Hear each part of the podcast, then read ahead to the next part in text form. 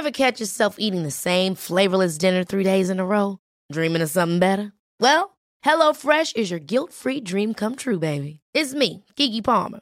Let's wake up those taste buds with hot, juicy pecan-crusted chicken or garlic butter shrimp scampi. Mm. Hello Fresh. Stop dreaming of all the delicious possibilities and dig in at HelloFresh.com. Let's get this dinner party started.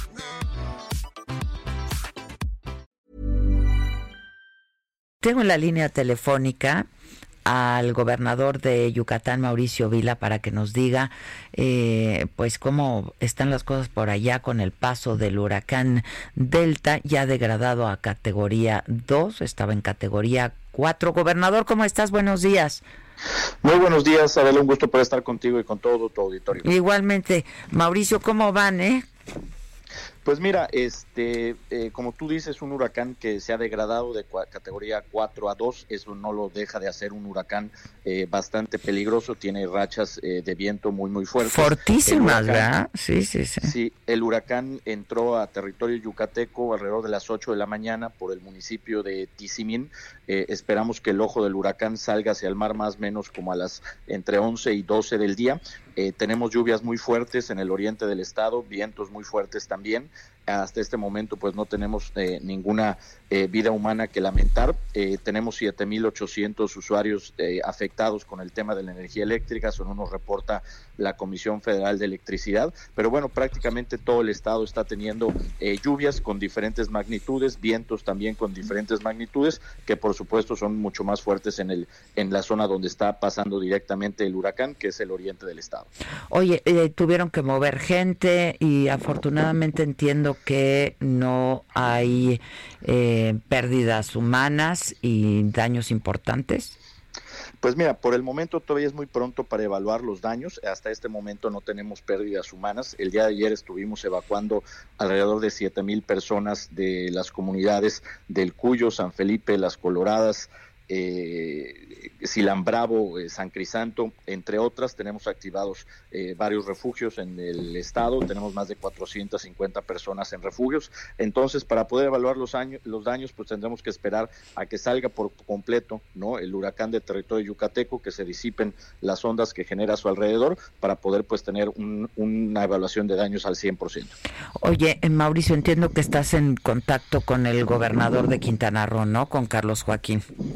Sí, hemos estado en, contacto vía mensaje, pues ellos también están, eh, les llega primero, ¿no? Un poco para ver cómo, cómo vienen las cosas. Entiendo que también pues los daños fueron ahí menores de los esperados, pero bueno, creo que también es pronto para poder evaluar eh, los daños. La verdad es que tenemos una buena coordinación con el gobierno de Quintana Roo a través del Comité Estatal de Protección Civil aquí en Yucatán, pues tenemos también una muy buena coordinación permanente con el Ejército, la Marina, la Guardia Nacional, la CFE, entre otras entidades. Entonces, pues estamos eh, muy atentos Adela, pues a los posibles daños que pueda generar este huracán. Hubo cortes, ¿no? De electricidad importantes.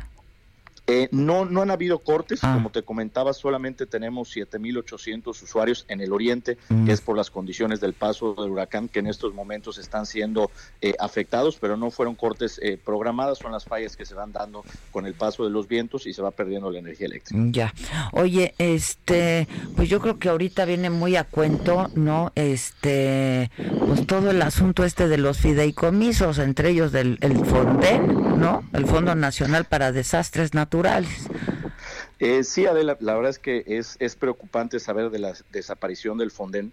Aquí, por ejemplo, el huracán más fuerte que pasó a principios, eh, un poquito por el gobierno de Patricio Patrón Laviada, fue el huracán Isidoro. Eh, en Isidoro eh, se construyeron más de 50, 80 mil pies de casas con recursos del Fonden. Fue un recurso que ayudó muchísimo después de un huracán que, que causó un fuerte impacto aquí en Yucatán. Y sí es preocupante, pues, el que hoy eh, se hable de desaparecer el Fonden y que no tengamos claro no cuál sería el mecanismo mediante el cual el gobierno federal podría estar apoyando a los estados no porque hoy es Yucatán y Quintana Roo y mañana es un terremoto en la Ciudad de México en otros lugares huracanes inundaciones en fin nadie está exento de un eh, desastre natural y bueno creo que sí sería bueno que pronto el gobierno federal pues diga cuáles van a ser las alternativas para poder apoyar pues estas zonas eh, de desastres naturales porque mira nada más platicarte Adela nosotros llevamos de junio al día de hoy tres tormentas tropicales y un huracán. Entonces, pues estamos hablando de que estos fenómenos eh, son eh, bastante habituales y siempre existen eh, afectaciones y es importante saber pues cuáles serán los mecanismos. Por ahí escuché alguna declaración de algún funcionario federal que decía que no, que los estados podíamos solos, ¿no? Con algunas cosas. La realidad es que en las condiciones actuales y ante estos fenómenos, los estados no podemos. Y ahora menos, ¿no? Y, y, ahora menos necesitamos el apoyo de la federación y lo que tiene que estar claro son cuáles son los mecanismos, ¿no? Porque lo que no, en un fenómeno meteorológico, los que siempre resultan más afectados son los que menos tienen, es la gente más pobre. Y es cuando se libera el recurso, pues efectivamente, entonces es donde tenemos que buscar el esquema que nos permita atender de forma rápida, porque también pues cuando se pierde una casa, pues no puedes dejar eh, un año a una persona sin una vivienda, hay que tener un esquema que pueda ser rápido para poder apoyar a la población. Entonces estaremos muy atentos de lo que determine el gobierno eh, federal y pues también muy atentos del paso del huracán. Es que está bastante confuso, ¿no? Eh, sí, bueno, la verdad es que no no hay claridad. No queda claro, o sea, porque dicen no, hay alternativa. Exacto, no se va no se va a desaparecer, no desaparece el recurso, nada más desaparece el fideicomiso, ¿no? Este, pero no queda claro cómo se va a dar. Así es, en estos momentos no hay claridad de él, esperemos que esta claridad se dé pronto y, sobre todo pues con estas cosas que estamos viviendo aquí en, la península de Yucatán. Oye, eh, y, pues están atentos entonces, ¿no? Y el llamado a la población a que esté atenta. Sí, por supuesto, le pedimos a todos los yucatecos que estén eh, atentos. Hay que recordar que los huracanes no tienen palabra, mueven su trayectoria eh, muchas veces de un momento a otro. Entonces, aunque hoy pareciera que un municipio pudiera no resultar tan afectado como otros, puede haber en cualquier momento un cambio de ruta del huracán que pues eh, haga que puedan haber condiciones desfavorables. Por eso es muy importante estar atentos de las alertas que se emiten. Tenemos gran parte del estado en alerta eh, roja, otra parte en alerta amarilla y pues muy importante que la gente esté al tanto de los mensajes oficiales. Oye, el, el presidente estará por ahí el domingo, ¿no? Hoy lo anunció en la mañana.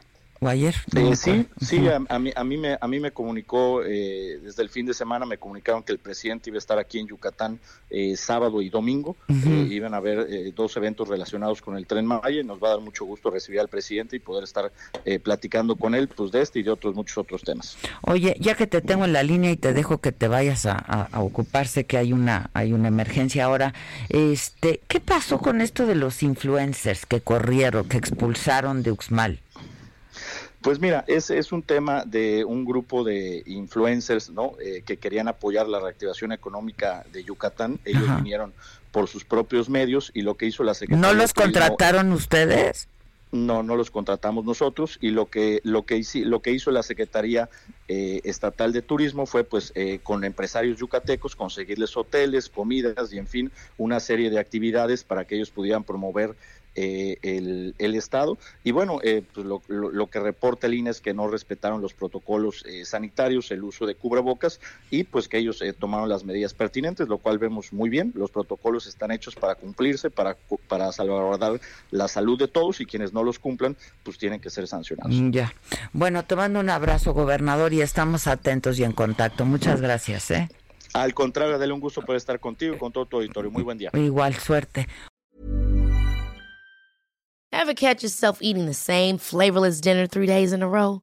Dreaming of something better? Well, HelloFresh is your guilt-free dream come true, baby. It's me, Kiki Palmer. Let's wake up those taste buds with hot, juicy pecan-crusted chicken or garlic butter shrimp scampi.